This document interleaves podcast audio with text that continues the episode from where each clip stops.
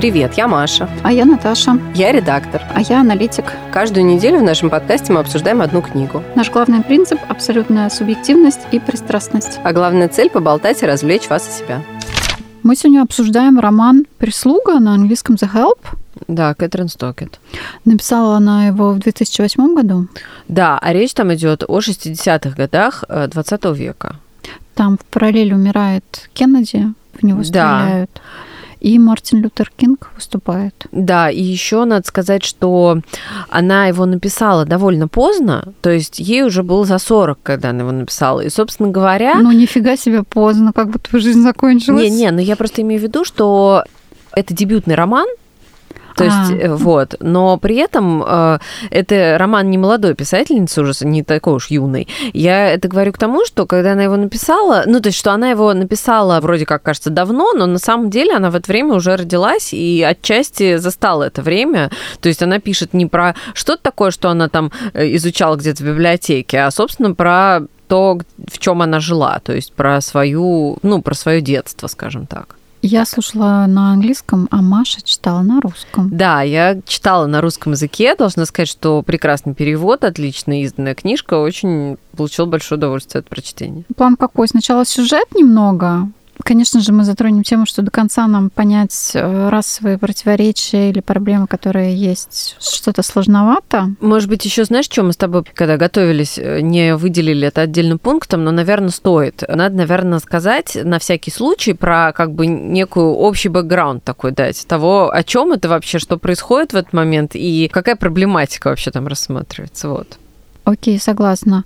Там есть немножко домашнего, ну и даже не немножко, а там довольно много домашнего насилия и буллинга, поговорим о нем. А также там затронута такая тема, как вот этого противоречия любовь и, собственно, кто чей хозяин и любовь к детям. Черные женщины воспитывают белых детей, а белые дети дальше становятся их хозяевами. Да. Ну что, давай по содержанию. Книга довольно интересно написана. Там повествование ведется поочередно от лица трех героинь. Э, примерно как э, вот в другой книге, про которую мы недавно говорили, э, «Женщина не мужчина» это Афрам. И, наверное, мы еще, может быть, сегодня про нее упомянем, потому что есть некие параллели. Идет повествование от лица трех женщин. Две из них черные и одна белая. Первую героиню зовут Эйбелин, она черная прислуга, работает э, в семье по фамилии Лифолд. Она выполняет там всякие домашние обязанности, помимо этого она еще няня, и э, там маленькая девочка, которую зовут Мэй Мобли, она ее нянчит, э, ну, прям с рождения. Вторая героиня это тоже черная служанка, ее зовут Мини. Ну, Эйбелин уже пожилая женщина, у нее уже, ну, у нее был взрослый сын, который погиб, ему уже было там 24 года. То есть ей уже, ну так, 50, там, 50 плюс. А Мини довольно молодая женщина, у нее тоже есть семья, у нее куча детей, там какой-то количество, типа там 6, 6 что ли, да. да. Она тоже, как и Эйбелин, прекрасная, естественно, хозяйка, разбирается во всех тонкостях ведения домашнего хозяйства и так далее, но у нее еще есть такая фишка, что она, во-первых, очень хорошо готовит, и все знают, что она просто прекрасная повариха. И второй момент, у нее довольно э, сложный характер, то есть она э, не отличается никаким смирением и очень часто говорит все, что она думает, поэтому ее довольно часто увольняют. И она сменила, типа, чуть ли не 19 э, семей, довольно часто меняет работу из-за своей вот этой неспособности держать язык за зубами. А, третья героиня белая, ее зовут э, Юджиния, э, но все ее называют Скитер. Э, это такое прозвище, которое означает комарик, по-моему. Потому что она очень высокая и очень худая, а, от чего ее мама очень переживает, волнуется, что она не может никак выйти замуж, потому что довольно мало мужчин выше ее ростом. То есть что там выше? Просто ее рост. Да, да. Ну, то есть она, короче, очень высокая. Там довольно много внимания уделено просто вот повседневной жизни всех этих женщин. Рассказывается о том, как они живут, как живет черная прислуга, которая, с одной стороны, выполняет кучу домашней работы и вроде как постоянно находится в доме, и поэтому, ну, как бы с другой стороны, является наблюдательным и видит, что происходит во всех этих белых семьях. И вот Эйбелин, например, ну, она очень любит детей, она всегда привязывается к детям, которых она воспитывает, но при этом она видит, что в той семье, где она сейчас работает, а вот мама, она не очень любит свою дочку, ну, как не то чтобы не любит, она просто, ну, ей неинтересно, она как-то разочарована в этой девочке, потому что девочка не очень красивая и не выполняет какие-то обязанности такого белокурого ангелочка, который должен там всех восхищать, и поэтому маму она довольно сильно раздражает. Мини, э, в свою очередь, тоже наблюдает за своей вот этой хозяйкой и ее мамой. У нее как бы с мамой отношения нормальные. Хозяйку она терпеть не может, потому что хозяйка, ну, такая очень высокомерная и к прислуге относится очень как к людям второго сорта, я скажу так, но мы об этом просто поговорим попозже. То есть, короче, плохо она относится к ней. Но помимо этого она, в принципе, вообще не очень любит людей, потому что к своей маме она тоже относится не очень. И заканчивается тем, что она свою маму ссылает в дом для престарелых достаточно бесцеремонно. Хотя не скажу, что она какая-то, ну, доставляет много хлопот, но просто этой женщине неохота нянчиться со своей мамой, и она ее просто ссылает, в общем.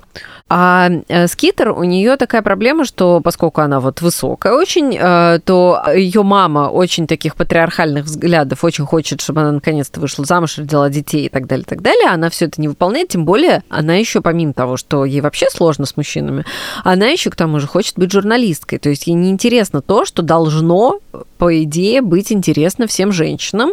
То есть э, найти себе жениха, выйти замуж, рожать детей, вести домашнее хозяйство и вот это вот все правильно делать. Ей это вообще все не нужно, она хочет писать.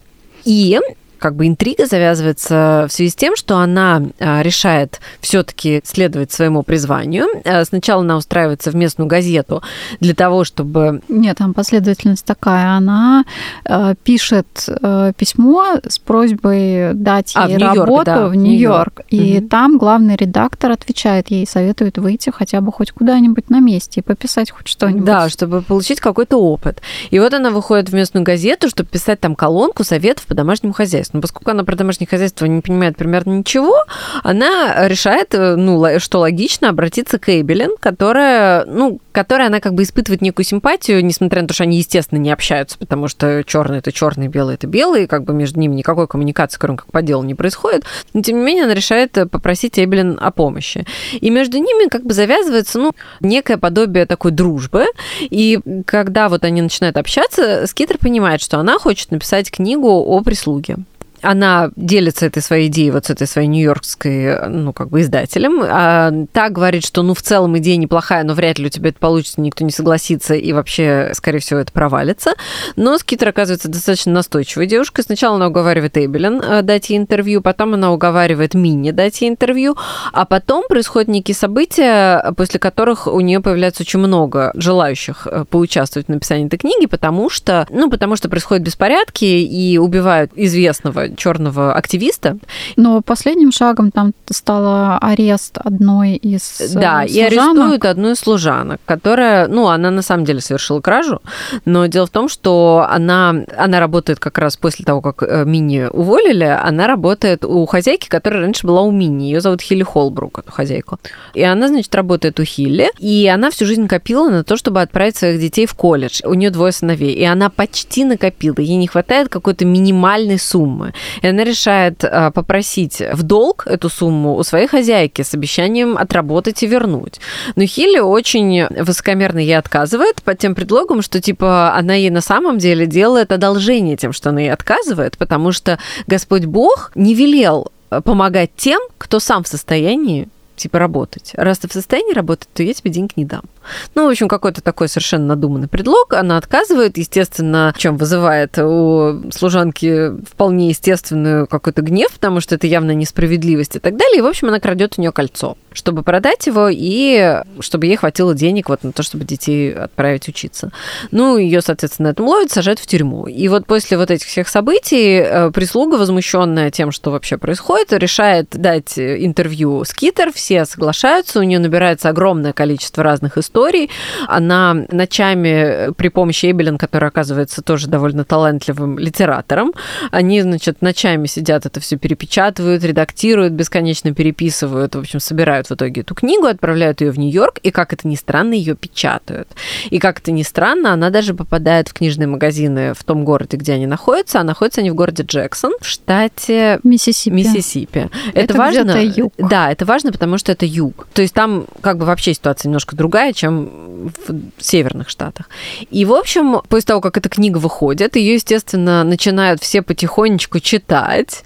Ситуация в целом накаляется, но они туда заложили некую страховку. Потому что дело в том, я не знаю, вот стоит ли даже раскрывать эту интригу, которая на самом Она, деле... кстати, интрига там сохраняется, да, потому что даже хочется понять, книги. да, да, что, да, да. что же, что Наверное, не будем говорить. Не будем говорить. Ну, в общем, они... Но обычно мы спойлер. Ну ладно, не будем Ну, давай в этот раз, да, вот этот один спойлер оставим. Они, в общем, заложили в книгу некую страховку для себя, чтобы, ну, их не обличили, ну, чтобы никто не догадался, потому что, на самом деле, очень опасно для них, для всех э, участвовать в написании этой книги. Э, это может преследоваться по закону, и, кроме того, их могут там местные там клановцы да. и все прочие, в общем, могут их наказать и так далее. Поэтому в целом это довольно опасное дело, как бы не просто даже не столько юридически, сколько вообще для жизни этих э, женщин. Это опасная ситуация. То есть, если про это узнают, ну, их могут просто убить. Ну и, в общем, эта страховка отчасти срабатывает, но дело в том, что как бы она направлена против Хилли, которая самая как бы ярая их противница. Но дело в том, что Хилли-то знает, что это против нее, и она, конечно, мстит. Она добивается увольнения Эйбелин. До Мини она дотянуться не может, потому что дело в том, что Мини работает в том доме, где она не общается с хозяйкой, которая, собственно, может Мини уволить. И, кроме того, Мини признается этой хозяйке во всей этой истории. В общем, для Эйбелин эта история заканчивается не очень хорошо, но, с другой стороны, она и сама собиралась уже уволиться из этой семьи, так что в целом, ну, скорее всего, она найдет либо другую работу, либо, ну, будет, в общем, чем-то заниматься. То есть не то, чтобы она пропала и как бы у нее какая-то безвыходная ситуация, э, но она уходит. Мини остается работать там, где она работала, а Скитер уезжает э, благодаря этой книге в Нью-Йорк, ее принимают на работу, и она становится автором, как она и хотела. Книга довольно долгая. Длинная. Да, книга, ну просто она там много событий всяких разных, просто поскольку три героини, и у каждой своя реально автономная история, то там довольно много всяких событий. Я как-то какую-то канву рассказала, но в целом там еще много чего есть всякого, включая тот секрет, который мы не раскрыли.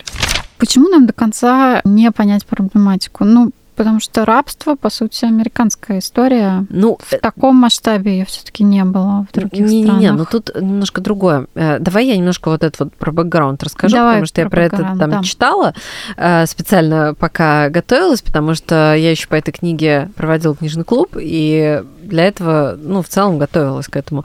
Там идея в том, что, есть так коротко, не вдаваясь в особо всякие там исторические подробности, когда рабство отменили после гражданской войны в США, то его как бы отменили, но в этот момент началась сегрегация, то есть э, разделение черных и белых, и разделение довольно серьезное. То есть идея в том, что был принят целый ряд законов и правил, по которым они все существовали, и нарушать эти правила было нельзя, потому что это грозило преследованием по закону, и кроме того, существовала куча довольно радикально настроенных белых, Куклукс-клан и прочие другие похожие организации, которые черных довольно часто убивали и избивали, и калечили и так далее. Ну, там очень много разных смешных совершенно, ну как смешных, ну страшных на самом деле законов, типа того, что учиться, естественно, в одной школе нельзя было. Нельзя было пользоваться одной и той же библиотекой.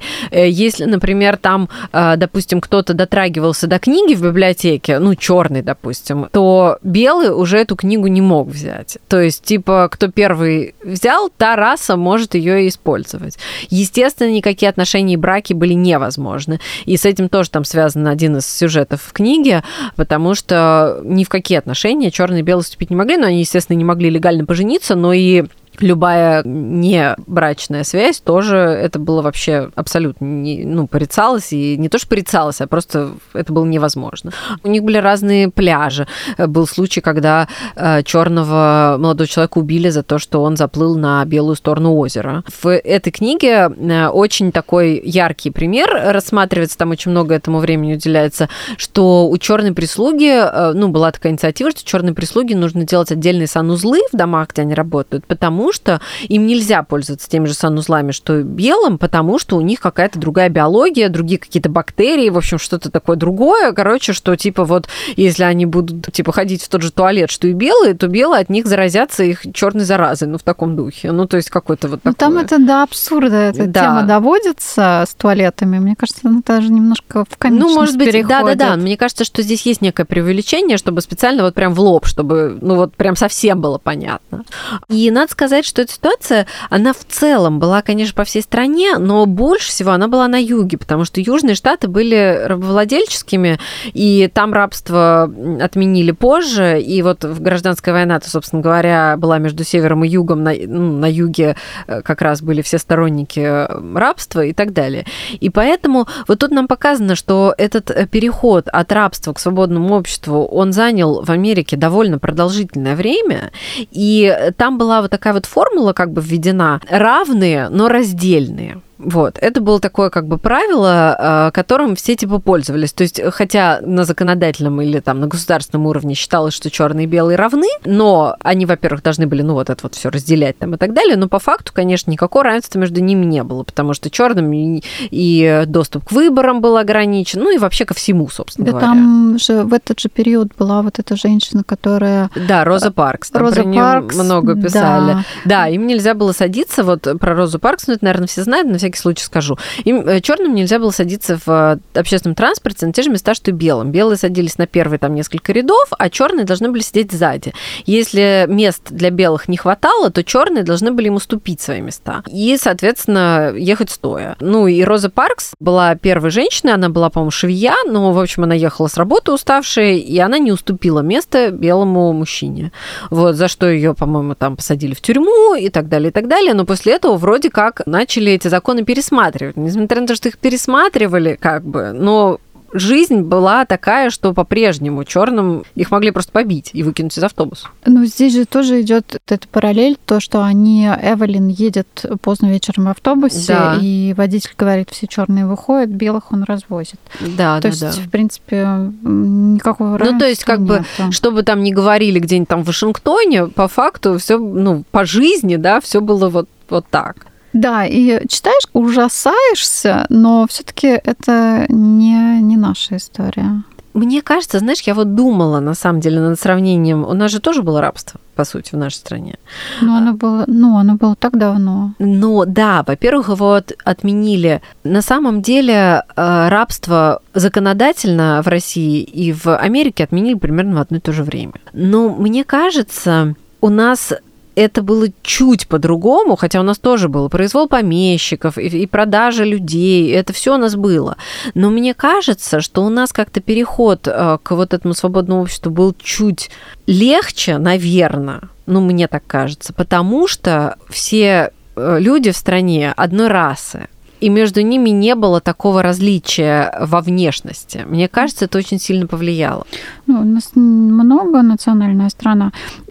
Все-таки уже после революции, уже к 60-м годам у нас уже точно все ну, забыли. да, нет, конечно. Но у нас просто это была уже другая страна. А Да. там-то не было такой. Там была преемственность достаточно сильная. И там же это подчеркивается, что вот эта вот Эйбелин, она в какой-то момент, не то Эйбелин, не то Мини, я даже не помню. Кто-то из них говорит, что да, я как бы всю жизнь знала, что я буду работать служанкой, потому что моя мама была служанкой, а моя бабушка была рабыней на плантации. То есть они помнят этих людей, которые еще были рабами. У нас, конечно, в 60-е годы все-таки сто лет прошло, и, ну, вряд ли уже это было вот так. Ну, и плюс я говорю, что это была совершенно уже другая страна, поэтому у нас, конечно, была разорвана эта связь между теми, кто был крепостными, и теми, кто был в Советском Союзе в 60-е годы. Конечно, это уже были совершенно другие люди. А тут это были одни и те же люди. Поэтому довольно сложно понять. И ну вот мы много читаем, и э, тема э, взаимодействия черных и белых, она так или иначе в литературе активно обсуждается. И, в принципе, если посмотреть э, ну, топ книг американских, регулярно, если их просматривать, а Amazon в основном показывает ну, рынок англоязычный, то понимаешь, что эта тема, как бы, она актуальная, она продолжает быть актуальной. Поэтому я думаю, что, несмотря на то, что как бы нам не очень понятно, но читать мы продолжим на Ну этот да. счет. Да, да, да. Потому что книжки очень хорошо написаны с литературной точки зрения. Домашнее насилие, буллинг. Давай скорее про буллинг, потому что домашнее насилие там один такой более-менее эпизод. Мы видим домашнее насилие в, в семье Мини. Ее муж ее бьет, он алкоголик, как я понимаю. Ее Да. отец был алкоголиком, и она как-то ну, пытается решить эту проблему, но развод... Ну, решает, решает, решает, да. да. Она в конце уходит от своего мужа, потому что, ну, тут э, как бы такое, типа, что вот эта книга дала ей какую-то внутреннюю свободу, и она нашла, наконец, все силы уйти от вот этого своего мужа. Но это как бы, да, ты права, это не не главное. Не то, главное. Что... А главное там все-таки буллинг. А вот буллинг, буллинг да, да, это прям важно. Потому что, ну, конечно, вот эти белые э, хозяйки, они свою прислугу прям прессуют там, конкретно. Там буллинг как бы происходит из-за того, что белые женщины в принципе ничем не заняты, да. они не работают. Да, Это какой-то не небольшой работает. класс именно на юге богатых женщин, которые а, думают о своих нарядах, о игре в бридж и о благотворительности, что как бы еще один такой комичный момент э, в этой книжке. Да, это очень что смешно. благотворительность точно так же, как и туалеты, но благотворительность они готовятся к благотворительному балу для помощи бедным несчастным детям в Африке. Африке, да. При этом а, всю тяжелую работу выполняет э, черная прислуга там. Да. да. И это очень комично. И насколько комично, участники этого действия даже не до конца понимают. Ну да, нет, ну кто-то понимает, но вот Хилли, которая как бы руководит этим всем, она как бы антигероиня такая этой книги, и э, там много довольно про нее. И она такую произносит пафосную речь о том, как мы помогаем детям Африки. При этом кругом там носится черная прислуга, с которой она обращается довольно жестоко и высокомерно но... И это... не горит желанием помогать. Абсолютно это... нет, но при этом, да, вот своей служанке она отказывает в какой-то, ну, для нее совсем крошечной сумме, чтобы помочь ее детям пойти учиться, но вот детям Африки она, конечно, да. И поэтому буллинг там по отношению к прислуге, но и буллинг по отношению внутри. Да. Они булят, получается, скитер довольно да. жестко.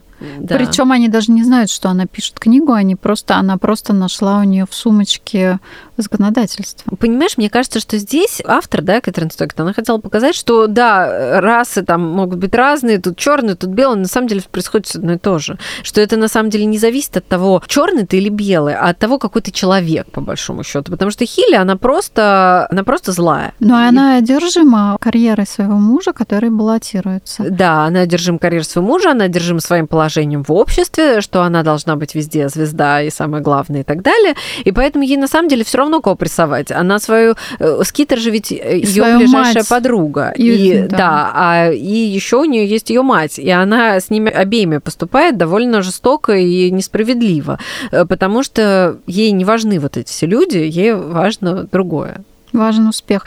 Там есть две фигуры политические. Это, собственно, муж Хилли и еще молодой человек, который ухаживает за Скитер. Его да. отец сенатор. Да. И... Он отвратительный просто, конечно. Да, он отвратителен.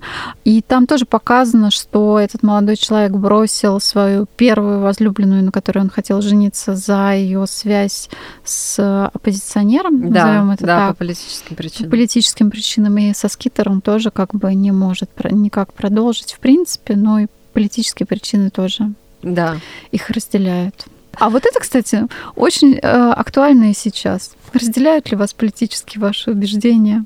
Ну, кстати, близкими? да. Ну, кстати, да. Я сегодня вот э, встречалась со своим э, другом, с которым мы давно не виделись, и еще раз поняла, насколько важно все-таки, ну, есть некий водораздел, да, после которого очень сложно общаться с человеком, если у тебя с ним не совпадают какие-то базовые вот убеждения, да. Особенно если что-то в обостренной обстановке да, происходит. Да, да, просто это когда все обостряется, вот когда какой-то происходит конфликт э, в обществе, в, в мире, то это все обостряется и становится прям очень сложно, но, к счастью, наши взгляды с моим другом полностью совпали, и все хорошо. Окей, да, политические расхождения, они присутствуют. Иногда можно с ними мириться, а иногда нет. Иногда сложно, реально. Так, ну вот буллинг, еще мне кажется, что это вот такие закрытые, довольно закрытые общества, из которых ты, у тебя нету возможности никуда уехать, уйти, сменить. Да. У тебя там, ты полностью там вырос, интегрирован, ты там зарабатываешь, ну, твой муж условно зарабатывает деньги, и поэтому эти женщины, они, конечно, друг друга очень жестко булят. У них просто есть время. Ну, у них есть время, и у них, да, ты права, мне кажется, это еще связано с тем, что действительно очень закрытое общество. То есть э, некуда им всем друг от друга деться. Давай последнюю, может быть, тему. Вот э, тема добродетельности, любви к детям. Ну, наверное, может быть, не добродетельности, а добра. Ну вот, э, да, насчет любви к детям тут довольно много. И даже не любви к детям, а ну и воспитание детей, и все такое. Тут как бы, во-первых, есть моменты вот эти насчет того, какие они все матери, И Они- выясняется, что не что очень. не Почему-то, да, там практически все матери, все персонажи, как матери показаны, от белые, я имею в виду, Да. что они не очень. А мне кажется, она пытается, вот э, мне сейчас пришла в голову эта мысль, пытается показать, что все-таки женщина должна сама воспитывать своих детей, и тогда у нее с ними будут нормальные отношения. Потому что Минни же сама воспитывает своих вот этих шестерых детей. И да, у них бывают там какие-то ссоры, там еще что-то, но в целом она своих детей знает, она их любит, и она как бы с ними общается. Юл Мэй э, готова пойти на все, лишь бы ее своих сыновей отправить в колледж. А вот эта вот э, мисс Лифилд, да, хозяйка Эбелин, она девчонку свою вот эту крошечную, она ее вообще просто в упор не видит и бьет, и, в общем, наказывает за какие-то вещи, ну, с которыми маленьких, совсем крошечных детей ну, бессмысленно наказывать, потому что она еще маленькая просто. То есть э, получается, что, может быть, она хочет нам показать, что если ты с рождения своим ребенком не занимаешься, отдаешь его чужой женщине, то можно потерять вот эту связь э, со своим ребенком, и потом будет очень сложно ее восстановить. Еще там есть мать Скитер. Ну вот да, и как бы получается, что вот эти и Скитер, и Хилли, да, у них же с матерями очень сложные у обеих отношения, потому что эти матери их не воспитывали.